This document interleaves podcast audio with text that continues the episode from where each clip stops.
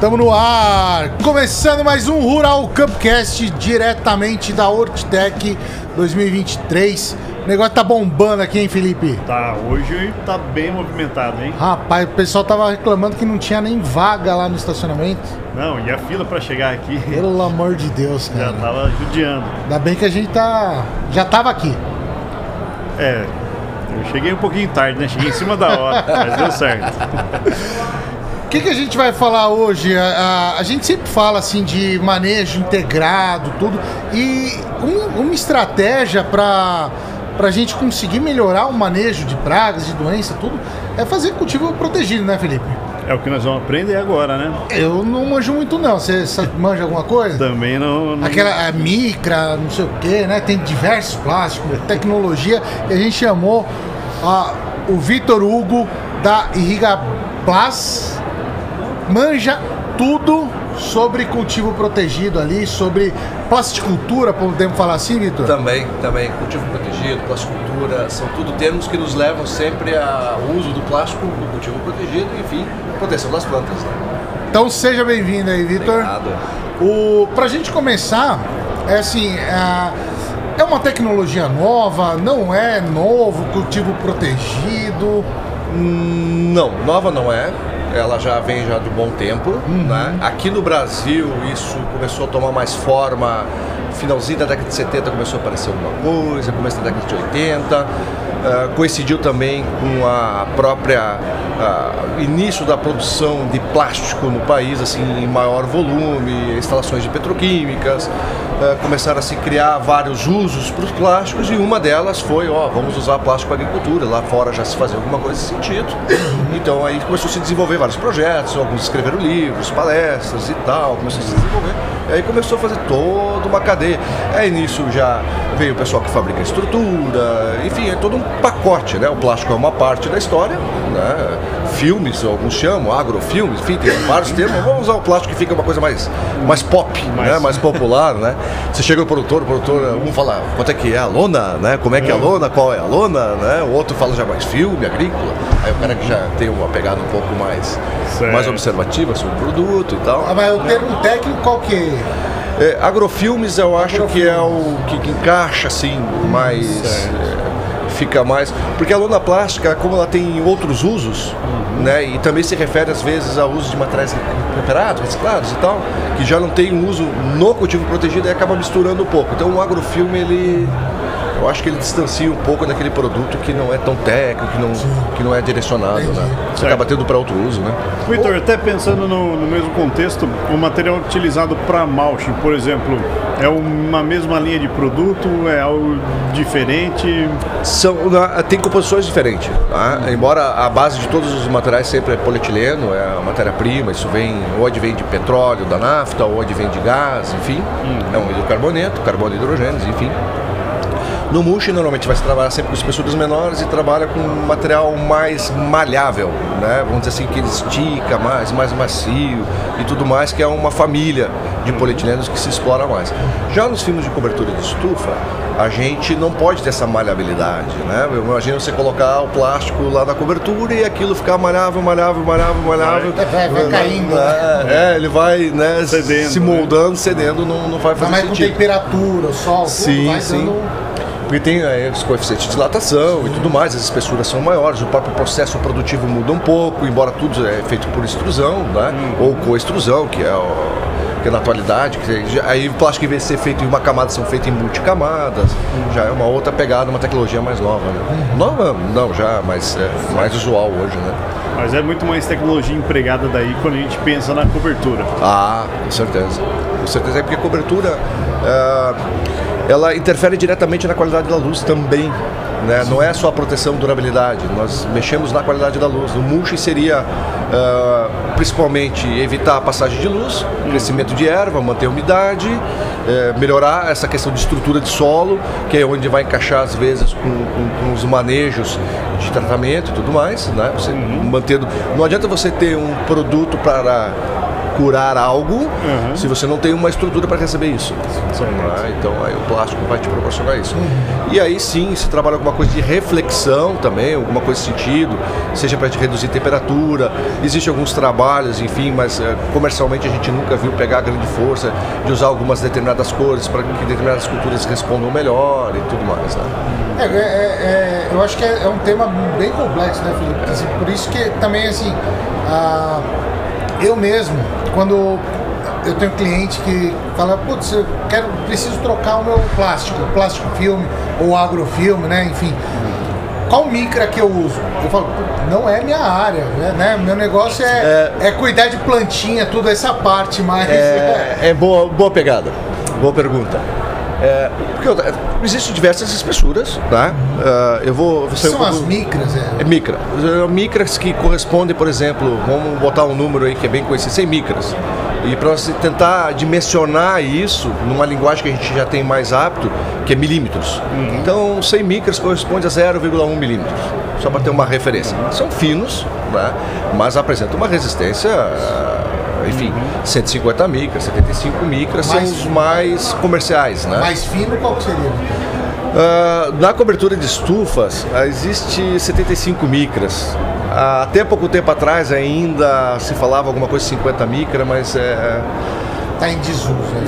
É, é, a tendência sempre é você trabalhar com materiais com maior resistência. Normalmente as menores espessuras, aí pegando o gancho de pá, qual que eu uso, o que, que eu procuro. Uhum é, existe, tem que ter, pensar numa relação, tá? Se eu tenho um plástico mais forte, eu tenho que recorrer a uma estrutura mais forte, correspondente. Uh, se eu tenho isso, por exemplo, uma estrutura metálica projetada e tudo mais, eu trabalhar com plásticos mais espessos, vão me gerar maior durabilidade, vão me gerar mais segurança diante de algum advento, de um vento mais forte, um temporal ou coisa do gênero, né? E também isso vai fazer com que eu troque menos vezes, por consequência menor custo de mão de obra e tudo mais, até porque isso já está uh, eh, muitas vezes é tudo é, são equipes contratadas. Hoje nem sempre é feito isso mais na propriedade. Então, se a gente pegar lá que a gente estava iniciando, falando década de 80, 90 e tudo mais, a gente está numa evolução de especializações. Eu sou produtor, sou especializado em plantar, eu sou especializado em construir estruturas, eu sou especializado em fazer manutenção de estrutura, não é? eu sou especializado em uh, gerir uh, assistência técnica, manejo. Não é? Então, tá, já estamos nesse ponto. Antigamente quase que o produtor tinha que fazer tudo. Eu comprava o plástico, eu vou montar minha estrutura de madeira, vou aproveitar a madeira que eu tenho na propriedade e tal. Existe ainda isso, a gente caminha, né? Porque vai conforme a tem os diferentes níveis tecnológicos sim, sim. Né, de investimento. Mas é só para deixar bem mais claro sobre a questão de espessura. As espessuras menores elas vão estar aonde? Túnel baixo, por exemplo. Então, a tua previsibilidade não vale a pena você ficar tirando material, guardando material. Então, você vai para espessuras menores, você investe menos, né? Uhum. Até porque depois você vai descartar. Por né? exemplo, para mini túnel de morango. Assim. Isso, já, já normalmente não precisa ser grosso. Um, não é que não precisa, é, não é mais não é conveniente. Tá. Porque como tu tem um túnel, que tu tem um tempo ali limitado, é diferente de uma estrutura que ela vai ficar 5, 10, 15, 20, 30 anos como uma estrutura galvanizada. Claro que, obviamente, nesse período vai ter troca de plástico. Num túnel, uh, claro que agora está mudando um pouco, mas normalmente, vamos falar um, pouco, um pouquinho mais atrás, variedades de morango, quando não tinha as variedades de dia neutro e tudo mais, ficava sempre assim, planta de março, abril, setembro, outubro, período de chuva, já estava com o túnel, eu conseguia levar ele até dezembro. Uhum. Aí tinha que desmontar tudo aquilo. Certo. Então, se eu colocasse o plástico muito grosso, esses manuseios, tá, ele é melhor, mais resistente, uhum. mas vai pro galpão o rato rói, o cachorro morde, não sei o que, rasga. Então, pá, terminou o jogo fora, reciclo, né? Que vão, vão dar um destino melhor, né? Então, por isso, não, não adiantava investir, e até hoje isso se, se meio que se concretizou com tudo 75 micras para túnel baixo, com raras exceções. Vou dar um exemplo só para a região de Pelotas, Rio Grande do Sul, morango, hoje se usa até plástico de 100 micras. É região de mais vento e tudo hum. mais e tal. Tudo então, a gente pensa assim, depende da, da realidade é, do local, né? Da... Sim, e, sim, e o teu próprio nível tecnológico, quanto eu quero uh, investir, porque, hum. claro, custo-benefício, sempre os plásticos mais grossos vão te dar melhor. Vão te dar uma melhor qualidade de luz, vão te dar mais durabilidade, vão te dar muito mais coisas. Né? Pá, minha grana está curta, ou é um, eu vou fazer ciclo curto, a minha estrutura é fraca, não adianta botar um plástico muito forte. você ter, ter uma ideia, você tem uma estrutura de madeira simples, e ela não é bem travada, enfim, não é madeira grossa, tudo mais e tal, você coloca o plástico muito grosso. Vem o vento, o plástico não rompe, a estrutura se mexe e derruba ela. E vai rasgar o plástico. Vai rasgar o plástico Se eu tiver um plástico mais fino, mais frágil, vamos chamar assim, vai vir vento, rasga o plástico e mantém a estrutura. Certo. Então essa é uma relação. Então, se eu tenho estruturas melhores, durabilidade, estou prevendo melhor qualidade de luz e tudo mais, então vou para os plásticos mais espessos. Ah, tem estruturas mais frágeis, mais simples, culturas mais coisa, plásticos mais finos. Aí isso ajuda um pouco a responder do que, ah, vou comprar o mais grosso, mais fino. né? Tem que ser adaptado com a estrutura e, lógico, a E a realidade própria questão, financeira é. do produtor também, né? E, principalmente, é, mas, é, por exemplo, ah, vou fazer túnel, não, não justifica. Ah, vou fazer estruturas melhores. né? Então, eu invisto mais. Ah, ah, não sei se faz sentido assim, mas a questão é, talvez esteja totalmente errado no meu conceito aqui, né? Vamos ver hoje. Não, a, a questão assim, a, da espessura da micra, quanto mais, ah, mais grosso, é, maior essa micra, a menos luminosidade passa ou não? Ela não vai influenciar na luminosidade? Tem, entrar? tem, tem, tem, é, mas assim, ela não é tão, tão sensível, tá? Eu vou te dar números. Ah, Claro que tudo depende, tem, existe, exi- eu posso falar com mais propriedade dos produtos que a gente fabrica, porque a gente mede, enfim, até porque falar de outros fica um pouco mais difícil, né? Não- Sim, até claro. não é ético, enfim, não faz sentido nenhum, tá? Vamos botar um exemplo. A gente já tem um plástico que chama difusor de luz, tá? Todo mundo conhece difusor de luz e tal. A gente já a gente desenvolve o nosso já com a quarta geração, que é uma coisa que a gente vai... Porque vai tendo aprimoramentos, tá? Ah, primeira coisa, o que esse plástico difusor de luz faz? A função distribuir luz, homogeneizar a luz no interior da estufa, tá? Isso vai melhorar a fotossíntese e tudo mais e tal. Bom, os primeiros plásticos tinham uma taxa de sombra alta dava em torno de 25% de sombra, 27%, porque ele deixa mais opaco o material. Hoje nós já estamos, eh, estamos com um produto da quarta geração que ele passa 88% de luz. Eu tenho uma taxa de sombra de 12%. Certo. Aí isso num 150 micras. Se eu for para um 100 micras, eu vou para 89. Não muda muito, mas existe uma interferência, tá? E se eu colocar sobre um plástico transparente, ele passa em torno, vamos falar em taxa de sombra, né? 9%, 10%. Só pra você ter uma ideia como é legal, né? A gente acha às vezes até que o plástico transparente segura tudo e tal. Às vezes você está andando no campo, você vê a estufa, você vê brilho Certo. aquilo é luz que não está entrando. É um reflexo. Aí depende. Ângulo da estufa, posição do sol. Isso vai interferir na passagem de luz. A, exemplo, a- a- a ideia da, da, da estufa assim, é, é você distribuir por é homogeneizar a luminosidade dentro, né? O plástico difusor, sim. Difusor. Tem que O transparente, é, para fazer isso é o difusor. Tá. E aí vai ter vários difusores, tal. A gente, o que nós desenvolvemos, quarta geração, eu consigo atingir esses números. E aí existe um percentual dessa luz que realmente eu faço a difusão. O que, que é? É o que eu tiro do sentido original. Tá? Então a gente chega a perto de 70%, uns 68%, 69% no plástico de 150 micras. Então, do que chegar, vamos só arredondar o número, 70% eu tiro do sentido original, 30% continue. Não, é que tinha um. Uma vez eu estava conversando com um agricultor que, que ele planta estufa. Também depois ah, ah, é um negócio que eu quero ver com você. O que, que é estufa, o que, que é o plan- o plantio protegido ali, que só tem a cobertura. Certo, é que eu acho que é, é importante a gente falar disso aí depois. Mas a questão é assim. Ah, essa luminosidade que entra na estufa, é, lógico, vai afetar muito o metabolismo da planta. Né? Se a gente pegar a ecofisiologia de algumas plantas, é, ah, dependendo, algumas vão florescer, ah, flores femininas, quando tem menos sombra, é, mais sombra, né? Então, pegar, por exemplo, pepino, o cara plantava pepino. E ele chegou com uma curiosidade, falou, pô, Maneco, ah, no meio da estufa é onde dá a maior produção. Lógico, produção da, né, vai dar na flor feminina, né? A ecofisiologia daquele pepino lá, a, a sombra favorece, som- não sombreadão total. Sim, sim, sim, sim, sim, não, mas é, ele é- tem um favorece a floração feminina que vai dar mais, mais pepino. Falei, cara, que interessante isso daí, né? Mas por que que eh, tinha mais sombra lá? Então talvez seja que não era um plástico Provavelmente plásticos transparentes, né? Aham. Que aí, o que acontece? O plástico transparente, até a própria planta, ela vai gerar sombra entre si, principalmente plantas tutoradas, no caso do pepino, tomate, pimentão, não é? Então, às vezes tu pega, por exemplo, no horário do meio-dia, tu pega uma planta, planta murcha, né? O pessoal, ah, tá faltando água. Não, às vezes não é, não é água, é excesso de luz. É uma, ela diminui a área de superfície para pegar luz. menos água, entendeu? né? Porque normalmente toda planta, é claro, eu não vou falar com propriedade, aí eu vou deixar para o pessoal de Brava, coisa do gênero, né? Ela tem uma faixa de luz ideal. Certo. Se ela. É que nem vai ser o nosso olho. Vai estar lá o estômago na folha o nosso olho. Muita luz, nós fechamos.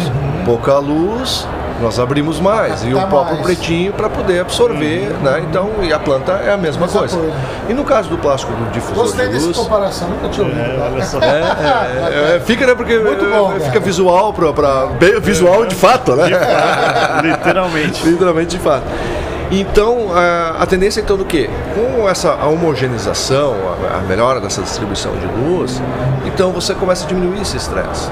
Então você começa. Eu vou te dar uma coisa que é curiosa. Às vezes, em determinado momento, parte das estufas, ah, pega o final de tarde, que já foi o dia quente e tudo mais, começa a acumular mais calor com plástico transparente. A outra parte que está mais sombreada acumula menos. Então, às vezes, você tem o mais aqui e o menos aqui, com o plástico difusor distribuindo a luz, porque o calor chega através da luz, obviamente, a radiação infravermelha. né? Então, você começa a ter essa melhor distribuição, você começa a homogeneizar. Alguns acham, ah, plástico difusor até fica mais fresco. Tá?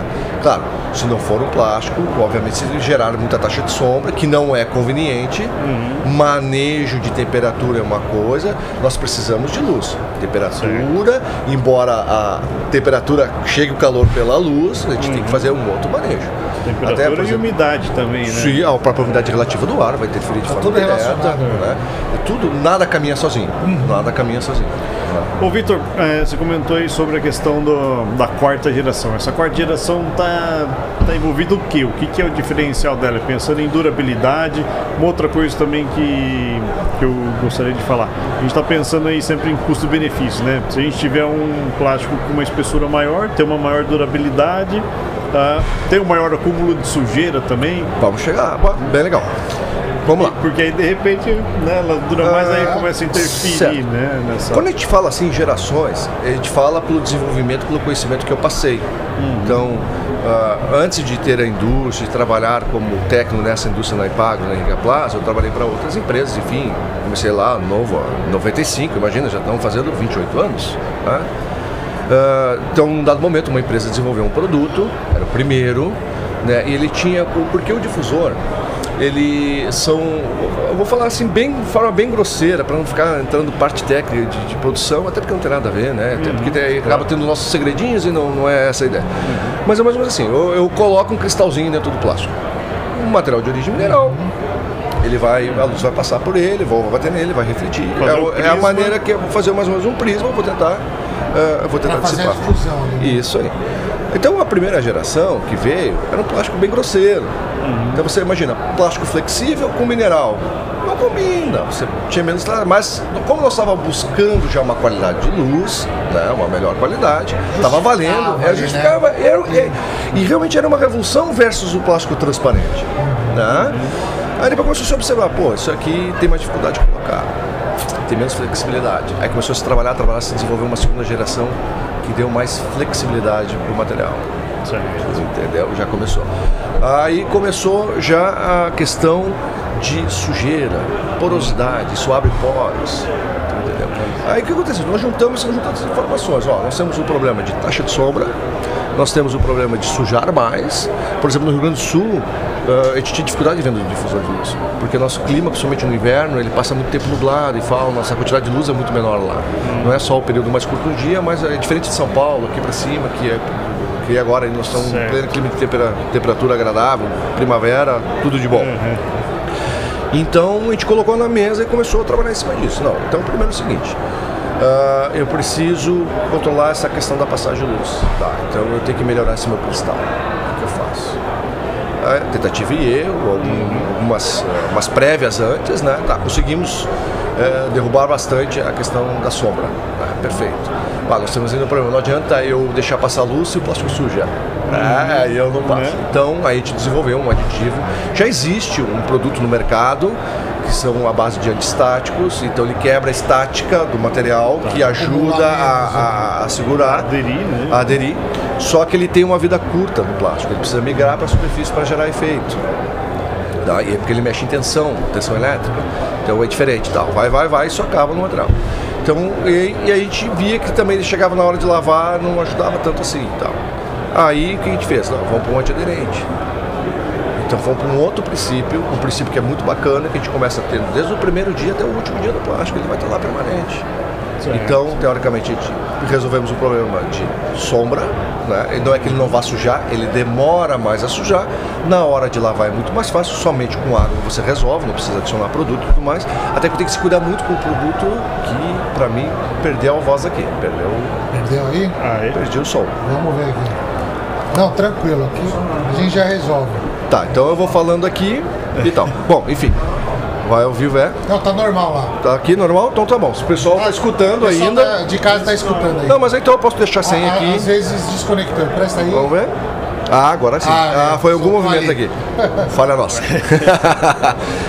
bom, uh, então, porque uh, tem produtos que agridem o plástico, tá? Uhum. Então tem que cuidar. Principalmente hoje, depois a gente, até para não mudar um gancho que é interessante, onde entra os biológicos, fabricante de filme agrícola adora produto biológico. É, né? Porque as pulverizações químicas, elas interagem com o plástico e derrubam a durabilidade do plástico. Né? Produtos voláteis, por mais né? é, pós-voláteis. Isso, não, é, radicais livres. É. Os aditivos que fazem a durabilidade do plástico são fechadores de radicais, a grosso modo certo. falando. Nós temos lá antioxidantes. Aí tu imagina, eu entro com, por exemplo, com um sanitizante à base de cloro. Cara, eu tenho um oxidante e eu tenho um antioxidante. Então, ele para aqui e se protege o plástico. Certo. Enfim, mas vamos deixar essa de lado. É, só para é nós. Interessante, senão, se não deixar aqui, não vamos conversar. Nota uma coisa vai puxar a outra, né? Não, pior que era bom ter uma, ter uma pauta. Mas ah, aí sobre a questão, então, aí se desenvolveu. Por isso que eu disse, ah, a primeira geração aconteceu isso nesse dado momento, a segunda nessa, a terceira nessa, então nós estamos na quarta. Então hoje nós melhoramos a passagem e conseguimos controlar a questão da, da sujeira, entre aspas, deixar mais favorável. Hum. E aí entra a qualidade de luz novamente. Porque, só para puxar um ganchinho, né, falando espessura, durabilidade e tudo mais. Porque no primeiro momento, ah, temos um plástico que vai ajudar a controlar um microclima. Uhum. Tá? Vai tentar formar um microclima ali. Bom, vou proteger da chuva, do vento, do frio, do sol tenso e tudo mais e tal. Bom, depois você observou, olha, eu preciso que esse plástico também dure. Não é só proteger. Se eu tiver que cada. Se, por exemplo, o plástico não tiver um tratamento onde tiver adequado, ele dura muito pouco. Ou se não tiver, dura 3, 4 meses no máximo. Muito, assim. muito pouco. Aí a se desenvolver durabilidade do material. Uhum. Depois, pá, já chegamos a essa etapa. Agora, pô, nós temos qualidade de luz. Aí estamos num outro nível já, uhum. entendeu? Isso é bacana porque isso é nível global que acontece e aqui no Brasil a gente acontece também. Às vezes a gente acha que é só lá fora, uhum. oh, porque no país tal, olha a Espanha, olha Israel, olha. Não, aqui no Brasil se faz coisas fantásticas. Tem tecnologia. Tem, tem tecnologia para é, isso. É, é, que aqui tem a síndrome, síndrome do vira-lata. Ah. Né? Sempre. Lá fora é sempre melhor. Sempre. Lá fora é sempre mais sustentável. É, é, é isso, pô, né? Cara, isso aí é incrível. Hoje, pega, por exemplo, a nível de maquinário, o que o Brasil transforma. É, claro, hoje de é, mais, mais próximo mexendo com os equipamentos, porque hoje como eu faço a parte técnica, então eu envolvo tudo, eu conheço como funciona o campo, como é que é a produção, como é que é a química do negócio, vamos falar e tal. Então você olha o que tem, o que se oferta, o que, que, se produz, sabe? É, cara, o mundo é global. É global. Ah, você falou, falou da durabilidade ali. Qual, qual seria um ideal, assim? Do, do, seu plástico ali naquela sua estrutura, na estufa, tá. durar 10, tá, vamos 10 anos, tem que trocar? Não, não, é, vamos, vamos lá. Existe uma coisa muito importante, uma coisa é a durabilidade do plástico, tá? Uh, uma expectativa de como você trabalha o material para que ele chegue a atingir aquilo lá e as variáveis que ele vai ser submetido. Então eu tenho um produto que a gente pode fazer avaliações. Por exemplo, uh, existe uma câmera de hidrometria que é uma câmera com uma lâmpada ultravioleta, eu coloco um pedacinho de plástico lá e é, consigo reproduzir o que o sol faz de forma acelerada e com isso consigo ter uma leitura de que esse material vai durar X tempo em exposição de radiação ultravioleta. É o que a gente usa de referência uh, para identificar ó, a durabilidade estimada do material. É. E para em cima disso poder lançar uma garantia e tudo mais e tal. Uh, só que depois esse material vai para o campo. A estrutura vai depender. Então aí vai acontecer dois problemas lá no campo da durabilidade. A parte mecânica, de como se instalou, de que a estrutura ofereceu, do vento que chegou, do temporal e tudo mais tal. tal. Outra é propriamente o filme com o seu aditivo anti-UV ali dentro versus a condição de sol e versus as coisas que podem interferir aqui. Tá? Aí é onde vai entrar a pulverização. Então a gente costuma dizer assim, para tu ter uma boa durabilidade, 50% é produto, 50% é o manejo, é como, tu entendeu? Porque às vezes pode acontecer é, o camarada olhar assim, pô, olha aqui, esse plástico aqui nós temos garantia de três anos, né? E tudo mais tal. E chegou o plástico para ele, durou dois. Uhum. O que aconteceu? A primeira coisa o cara né? Eu tenho garantia de três anos. Sem saber o que fazer. Por exemplo, ele colocou numa estrutura totalmente inadequada. Veio um vento e derrubou. É diferente. Cara, é comum, o mercado já está mais maduro, pessoal. Mas uh, se tu pegar uh, algum já um bom tempo atrás, já, o pessoal. Pega novato. Uhum, Tô entrando é. agora, comecei a montar minha estufa. A estufa era para durar 3, 4 anos já. Não, foi embora. Para você ter uma noção, o produto nosso até a gente tem uma linha que a gente chama o VDLDM. A gente vai abreviando porque os nomes vão ficando grandes. O V, porque tem todo um tratamento de UV, DL, que é o difusor de luz, DM é uma geração dura mais.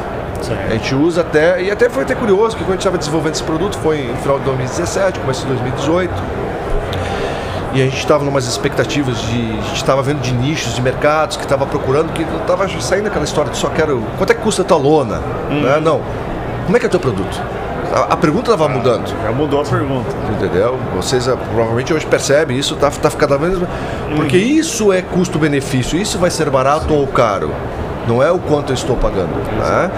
Uh, então, aí na mesa, até foi legal, tá, tá, tá, começamos a conversar, dá para fazer isso, fazer aquilo, adiciona aqui, adiciona ali. Tal. Chegou uma hora que nós temos que batizar isso. Uhum. Só que a palavra que mais vinha na mesa era dura mais. Ah, isso aqui vai fazer durar mais. Uhum. Pá, o que, que pode fazer para durar mais? Ah, dura mais. Então a gente pegou, porque fez todo um pacote de moléculas, enfim, tal, uhum. mais atualizadas e tal. A gente, a gente montou. Então, isso produto e depois o manejo. Certo. Claro, é, falando pela nossa indústria, a gente acompanha, tem um manual de instruções, tem garantia, tem tudo lá. Quantos leem, não sei, mas tá lá. mas vai, né? A gente acompanha. faz muita observação, tem vários detalhes, são uhum. coisas bobas. Eu vou te dar um exemplo, vai ser bem legal. Para quem já está acostumado a trabalhar, principalmente as pessoas mais antigas, existe um mito de que quanto mais quente, melhor para instalar o plástico. Claro, o plástico se dilata, ele fica mais flexível. Uhum. Só que o pessoal esquece um detalhe. Quando esfriar, esse plástico retrai.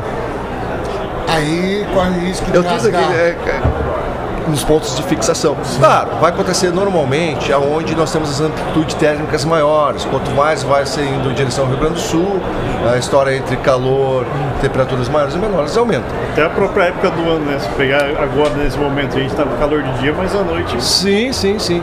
Porque é o seguinte, a gente fala aqui, acho que é daquela câmera, né? Vai pegar.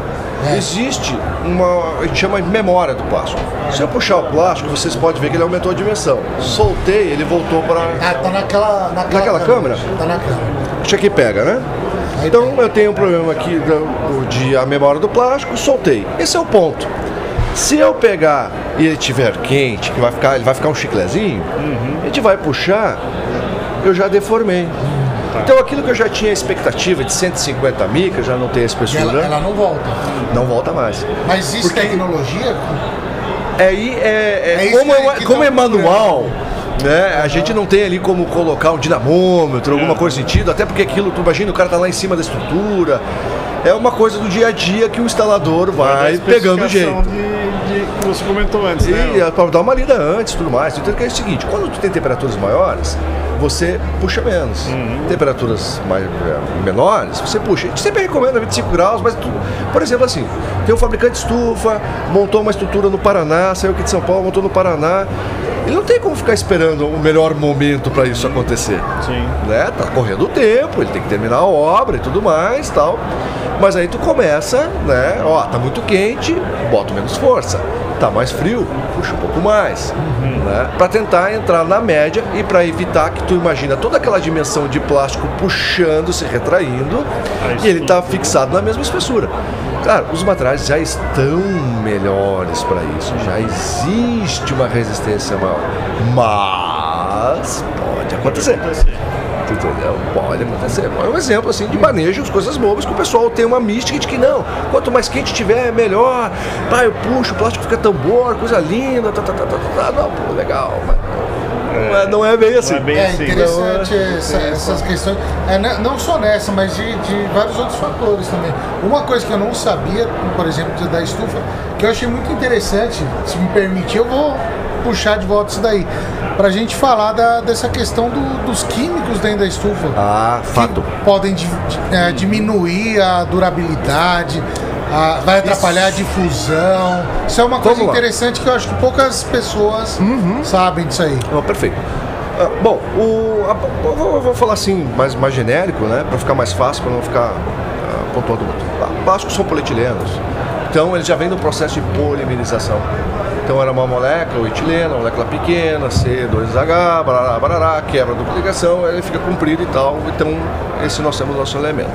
Então, imagina um monte de fiozinho agarrado, formando toda uma molécula, aquela coisa toda fantástica. Tá? Vem a radiação ultravioleta, é uma fonte de energia e ela passa por isso e ela quebra essa cadeia e abre os radicais. tá? Então, uma das maneiras que se tem de estabilização é tu colocar um estabilizante UV. Claro que existem vários tipos, várias moléculas, enfim, tá, tá, tá, tá, tá, tem, toda uma outra pegada. Bom, no momento então que veio essa radiação, abriu o radical, o aditivo vem, fecha, estabiliza, por isso o nome estabilizante, não, a gente usa sempre o termo meio genérico aditivo, tal, mantém o filme e tal, e vai indo até o final do ponto. Então nós já conseguimos perceber que o aditivo é um fechador de radical. E muito do que se tem. Ah, e outra, ele tem um pH 9, 9.2. O que acontece? Normalmente as pulverizações são com caudas ácidas. Então a cauda ácida em contato com o aditivo vai começar a anular ele. Um outro fator é quando vem com o radical aberto. Entendeu? É, e quais os elementos que, que nos geram esse problema? Enxofre, cloro, cobre. Ah, cara, não é assim que tudo vai chegar lá, vai dar, vai dar pau, vai acontecer o problema. Eu vou dar um exemplo que é bem clássico. Ferro. Depende de como o ferro está. Se o ferro ele não estiver estabilizado, ele vai gerar problema. Se ele estiver estabilizado, ele não está está tendo a necessidade de puxar um radical, de fechar e se estabilizar. Então ele não vai interferir. Não, não, não, não, tal. Ele está entrando no processo de oxidação. Aí começa óxido férrico, óxido ferroso. Até ele chegar ao ferroso, ele está no ferro, ele está puxando mais um oxigênio, ele está puxando o antioxidante do plástico. Então tá ele vai diminuindo ali a. Aí o que acontece? Ele consome o que está dentro do aditivo do plástico e por consequência desprotege o plástico. Ele está cumprindo uma outra função.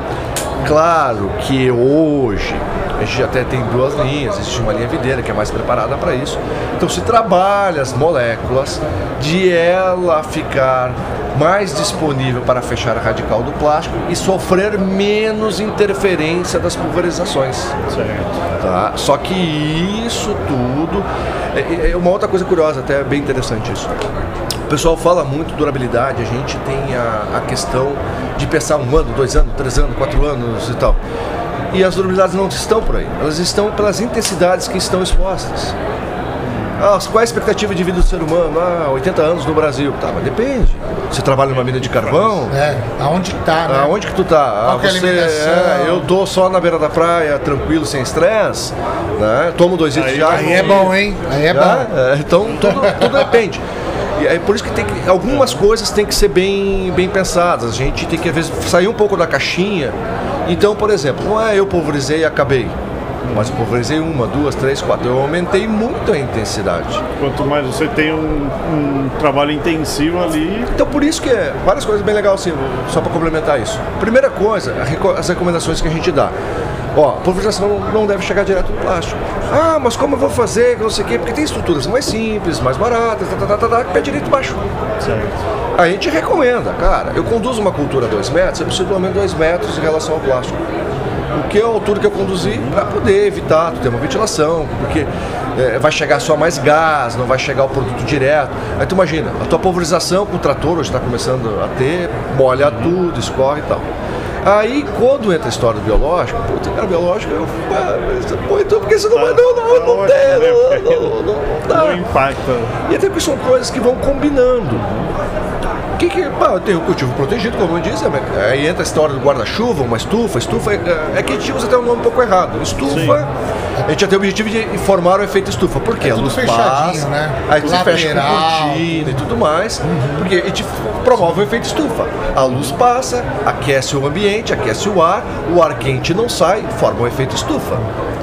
Para períodos de frio, conforme a região, isso é conveniente. Mas já pega a região mais tropical, nós não temos isso, não queremos esse calor. Uhum. Para nós é problema. É eu tenho já a cobertura pensando no vento, na chuva, no excesso de sol. Né? Então aí já começa a mudar o parâmetro da, da jogada. É por isso que o cultivo protegido começou, o guarda-chuva começou a pegar mais, mais sentido, né? Uhum. Até porque estufa, estufa mesmo hoje é, muito, é bem menos. Mas, mas comumente, assim, no campo, todo mundo que tem um guarda-chuva, né? O cultivo protegido, chama de estufa, né? Chama, chama, chama, chama. Embora, tá, ele, ele vai, tem, acaba é, efeito. É, mas, mas o efeito não, estufa não tá é menor, né? É, tá acontecendo, mas não vai ele, ser tão.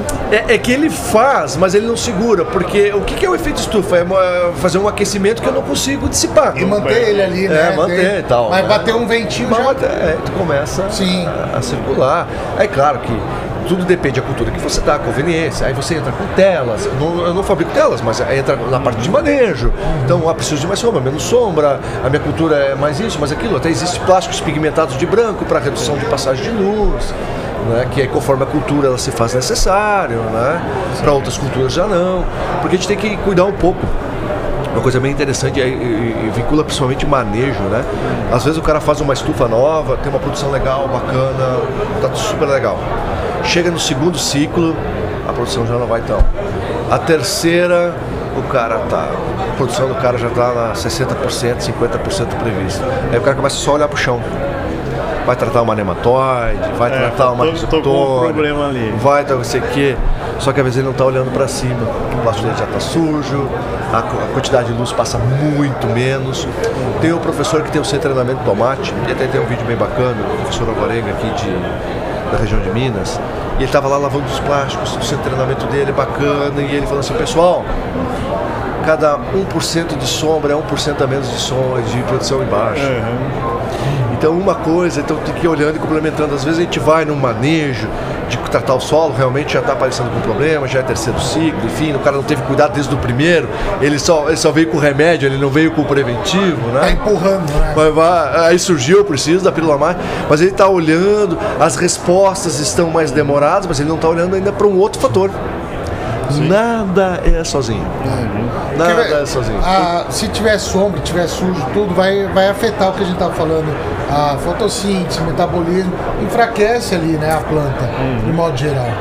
É, o, o que se torna a princípio um fator de proteger e trazer um maior benefício né, de produtividade, né, que é essa cobertura. Está prejudicando que, que a gente vai buscar? É o que você comentou aí já tudo dessa questão de ter a luminosidade mais adequada, mas principalmente chuva, né? Excesso Sim. de chuva. Sim. Ainda mais a questão que a gente estava comentando né, no, ontem, no manejo de doenças de pós-colheita de morango, por exemplo.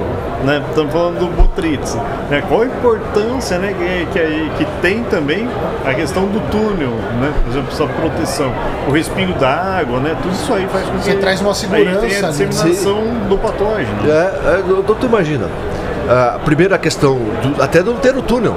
Hum. Tu imagina o que, que é o Botrytis se você ter não ter o túnel, né? É. Aí, pô, vou, vou lá, pá, Felipe, preciso de um tratamento, tu vai lá, indica e tal, mas, pô, eu, não, eu tô com 100% na chuva.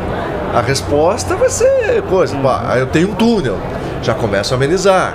Ah, o meu túnel eu fechei na chuva, não tive o um respingo. Não, eu mantive aberto. Não, mas eu tô com muita umidade no choveu, eu tenho que abrir para ventilar, porque senão também é a umidade muito alta do ar vai me favorecer. Favorece. Então tem então, o manejo da cobertura. Não é, não é só aplicar o produto, né? não é só colocar o plástico.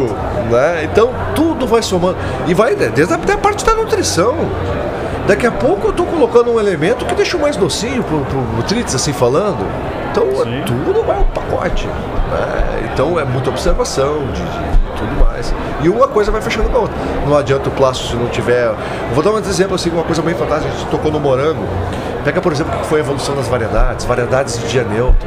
Antes você só podia plantar morango nos dias mais curtos, né, que são os períodos aí de, de eh, final de outono, uh, inverno e primavera. Uhum. Hoje nós conseguimos ter morango o ano inteiro. Né? Olha o que se desenvolveu. E não se desenvolveu sozinho, porque tem um manejo fitossanitário que ajuda, existe um plástico que protege. É uma soma, a coisa um vai fechando. complemento, um vai complementando o outro. Parte de fertilização, tudo. Enfim, é Esse manejo vai gerar mais equilíbrio. É, é, Equilíbrio. É, é o contador de palavras É que a gente tem que colocar aqui, ó. A gente está brincando vezes? porque o que, a gente mais fala aqui nesse podcast é equilíbrio e manejo. né? Fé- fé- é, é totalmente. É isso, tem que ter um equilíbrio. Não é? Só uma coisa não vai, outra coisa você quer. Só muito daquilo também não vai resolver, ou pouco daquilo, então tem que chegar no ponto. Bom, provavelmente, bom, nós estamos falando de biológico, qual o ponto certo de aplicação? né? Não adianta, às vezes eu tenho um produto, se não tiver o ponto certo. Toda a isso aí tecnologia. É, um- é uma questão né, que sempre volta quando vai falar de aplicar o biológico. Quando, em que horário do dia eu posso aplicar? Né? Vou aplicar no horário mais quente? Poxa, se eu estou fazendo um manejo de cobertura de proteção ali, isso aí facilita Não ainda vai. mais o Ah. meu manejo. Meu momento de entrada, não perder o time, conseguir Ah. aplicar no momento mais ideal. Né? Fato, fato. O plástico cresceu muito ah, a utilização agora no tempo. Eh, tu pega, por exemplo, tomate. Tomate era uma cultura que estava para estufa, mas era o tomate mais refinado, um tomate polonês, um tomate tipo grape, alguma coisa nesse sentido e tal, né? Ah, hoje já outras variedades de tomate já está começando a entrar para estufa em volume, não é um pouco específico para um atender um lugar ou outro ou não. Né? Então, hoje, eu estava agora no stand comentando, pô, tu imagina uma hora para outra, cara, já são produtores que já tem uma área grande e tal, o cara, tipo assim, 90 mil metros quadrados com tomate, dentro das coisas.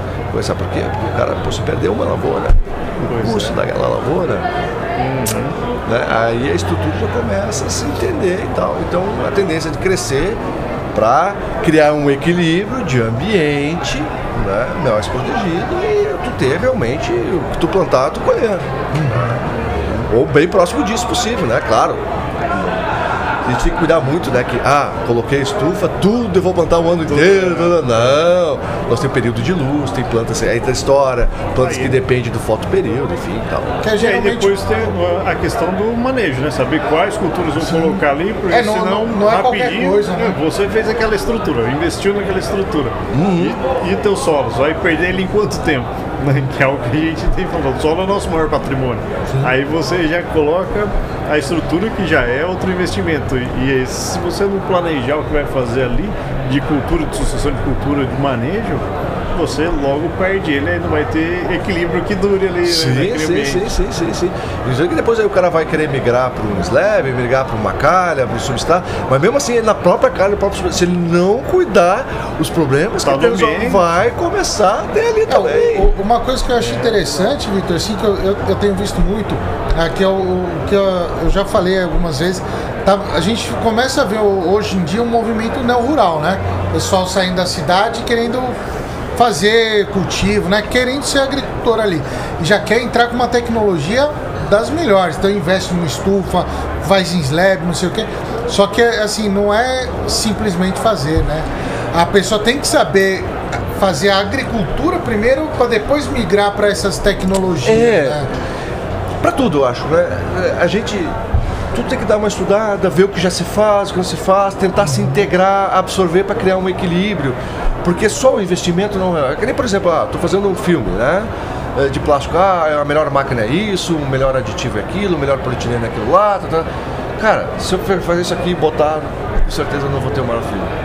Eu tenho que achar O os conjunto. deta- o conjunto, os detalhes, entrar no equilíbrio.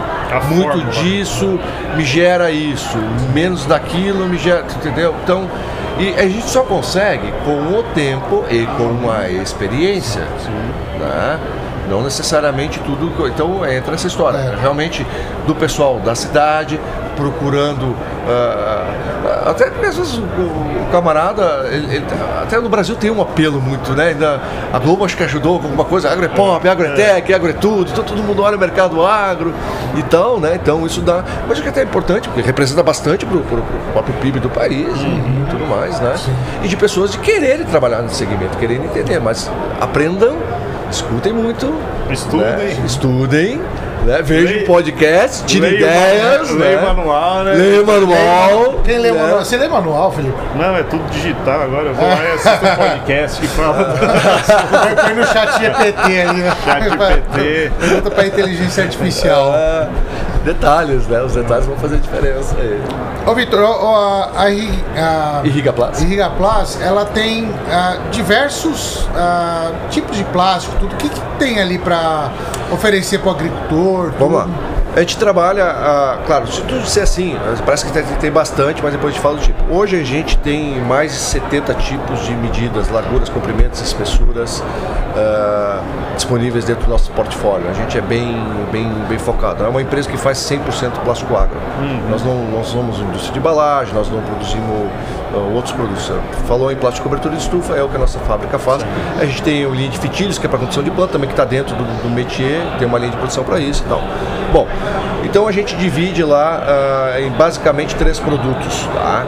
Nós temos o filme esse que nós tínhamos comentado, o VDL DM, então proteção UV, difusor de luz de quarta geração, DM linha, linha dura mais, que aí remete a um UV com moléculas mais modernas, ah, de maior durabilidade e quantidade, e com um antiaderente.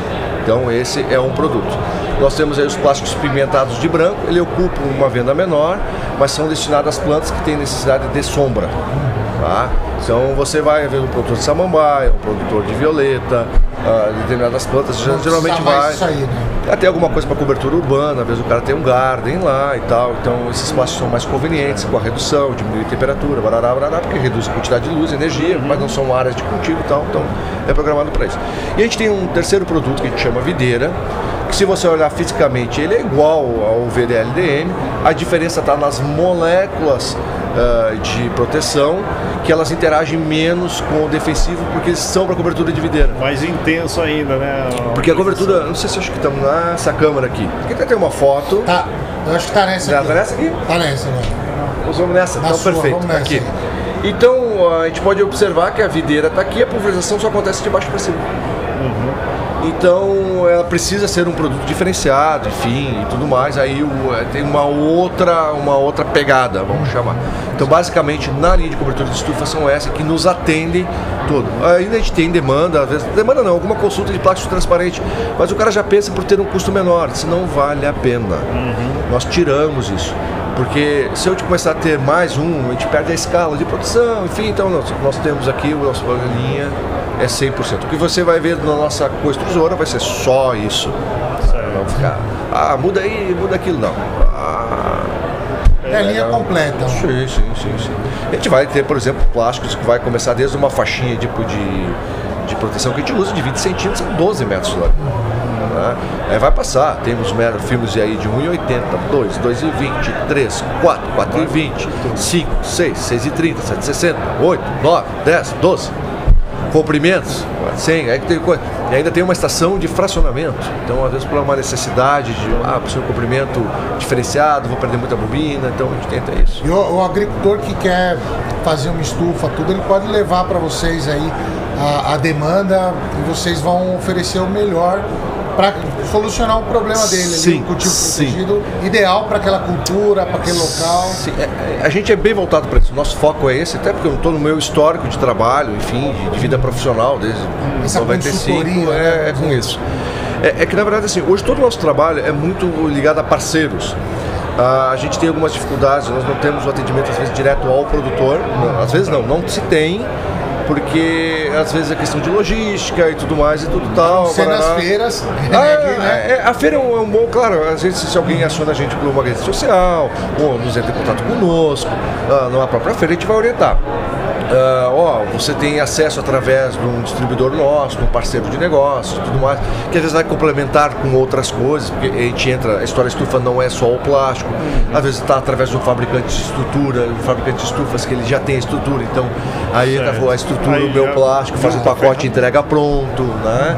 Ah, você vai ter ali um lojista, o cara está comprando a semente, o defensivo, ah, o, o biológico, tal, blá, blá, blá, compra o plástico, acomoda junto, né? Então é mais ou menos assim. Mas em termos de informação, a gente entende muito do que faz, é, enfim, a gente é disponível para isso, tirar dúvida e tudo mais. A gente faz trabalho de campo, às vezes numa dúvida, a gente visita os nossos clientes, tem todo um. Não só eu, tem, tem uma equipe que trabalha em cima disso, né? Aqui em São Paulo, somos- hoje a fábrica é no Rio Grande do Sul, morei muito tempo em São Paulo, a fábrica é no Rio Grande do Sul, enfim, não veio o caso por causa do motivo. Mas aqui dentro de São Paulo nós temos ah, dois vendedores. Né? Ah, tem o pessoal que faz o Rio Grande do Sul, tem o pessoal que faz ali eh, Rio de Janeiro, Espírito Santo, Minas Gerais, então, tem toda, toda a equipe. É uma. Tem bastante. Para atender, tem os braços É, aí tem os pra- braços e fora os parceiros. Tem parceiros. Como eh, eu venho já de muito tempo no mercado, então a gente já tem bastante eh, relacionamento com as pessoas que a gente pode se apoiar, aquilo que a gente aprende e ele aprende conosco, ele reproduz ali na frente. É, não, tem que vai levando torcer, informação, né? vai levando informação, levando informação. Querer abraçar tudo também é, é complicado, consegue, né? não consegue. Ter a rede de distribuição. Sim, né? sim, sim. Ficar é patinando ali, né? Não, a gente comercializa com o Brasil inteiro. E alguma coisa que os países vizinhos aqui, dos que estão em condições eh, econômicas favoráveis, né? Vamos chamar assim, não todos, né? Aí, ô, ô, Vitor, o pessoal que quiser saber mais aí sobre plasticultura, né? Aonde vocês estão hoje? Assim, o pessoal que vai vir amanhã na Urtec, que está ouvindo a gente. Nós estamos aqui no setor azul, número 22. É, é até uma coisa curiosa que não está muito marcado, mas é quem vem em direção aqui aos restaurantes é o pavilhão à direita. né? Isso, é. Está no mesmo setor que a própria Balagro aqui, Cast está. Né? Então, só que um pouco mais adentro. Ah, maravilha. Ó, a gente já vai ter que ir encerrando, mas antes tem um biscoitinho da Ah. sorte aqui que sempre traz uma, uma frasezinha bem bacana aí. Vamos ver o que que o biscoitinho da Mensagem frase. Vamos ver se você tá com sorte aí, Vitor. O que que, que que ela sabe? Vou ter que botar o óculos. Ah, faz Ah, parte. de- é, tem tempo de Normal, mercado. É A difusão de luz aqui. que- é, Vamos lá. Um centímetro de solo demora 400 anos para ser formado. Cuide dele. É isso aí, ó. A gente falou aqui, né, do patrimônio, comer. maior patrimônio. É o solo e tem que cuidar aí. Isso aí, com certeza. E proteger. Sempre, né? Ter uma, um- um- uma boa proteção de solo, a palhada, né? Um bom manejo, uma boa cobertura ali, né? Pra colocar uma estufa bacana também, pra você sempre estar melhorando seu manejo, sempre ter uma qualidade, um produto melhor pra gente levar pro consumidor, que é assim, a, a gente tá aqui pro consumidor, né? Final ali, levar uma qualidade, né? Um alimento Fácil. saudável. Essa e é uma coisa bem legal que a até para a produtora às vezes não, não se liga muito, mas tem um marketing muito favorável para isso. Alimentação saudável, alimentação. eh, faça o seu exercício, come mais legumes, come mais verdura, come mais frutas e tá, tá, tá, tá, tá. E a gente tem que entregar essa fruta saudável. Né? Quer entregar? Traga você, já tá aí do seu Então lado. vamos lá, tá aqui do lado aqui, ó. De casa. montou um kitzinho aqui, ó. Opa! Com muita coisa bacana aqui, ó. Tem um canivete, Oh. tábua de churrasco. Opa, churrasco é conosco. Ah, esse- eu ia falar, pode ser também pra cortar Opa. a abobrinha, mas é maravilha. Né? tem bastante coisa aqui, ó. Vou me divertir bastante Tá, aqui. tá bacana. Uma Opa! agenda aí. Opa! Vai lá. Obrigado. Bloco de pedido. Vai? Tem um bloco de pedido também. Vitor, muito obrigado pela presença obrigado aí. pelo convite. Ah, eu, eu gostei muito, assim, eu acho que a gente podia tentar marcar um lá no estúdio também, que é, tem um tempo mais longo também, porque é, a plasticultura é, é uma coisa que eu não, não, não manjo muito, cara, que eu tenho muita vontade de conhecer esse mundo. Aprendi muito também agora, só. É, foi, e não, não, foram pinceladas, né? Pinceladas, É pinceladas, né? Porque aí dá pra focar ainda e aí vai, vai longe. né? Aprofundar no conceito. Com certeza. Então, muito obrigado pela Obrigado. presença. Quer deixar um último recado aí, Vitor? Pessoal, eu acho que a palavra foi muito bacana. Eu não tinha pensado nessa. Gostei muito dessa cada palavra equilíbrio. Produto, manejo, é, fazer com um pouco de planejamento. Eu sei que a vida de agricultor não é fácil. O cara ele é multiuso, ele é marceneiro, ele é, é, faz departamento pessoal, funcionário, ele faz vendas, ele, ele é agrônomo, ele é psicólogo e tudo mais, mas é, falando mais a parte que me toca sobre a parte de plásticos, tem um manualzinho, lê, vale a pena. busca informação. É, nós temos alguns conceitos importantes para absorver que vão, vão nos ajudar bastante. Acho que vale a pena. Maravilha. né? E ver podcast aí, que é uma maneira bem É, agradável, o cara tá no carro, da escuta, é descontraído. Bate-papo E vem uma informação. né? Isso é muito legal. Então, obrigado pela presença. Mais Felipe, obrigado por mais um Obrigado, Rural mais um aí. Campcast aí do lado.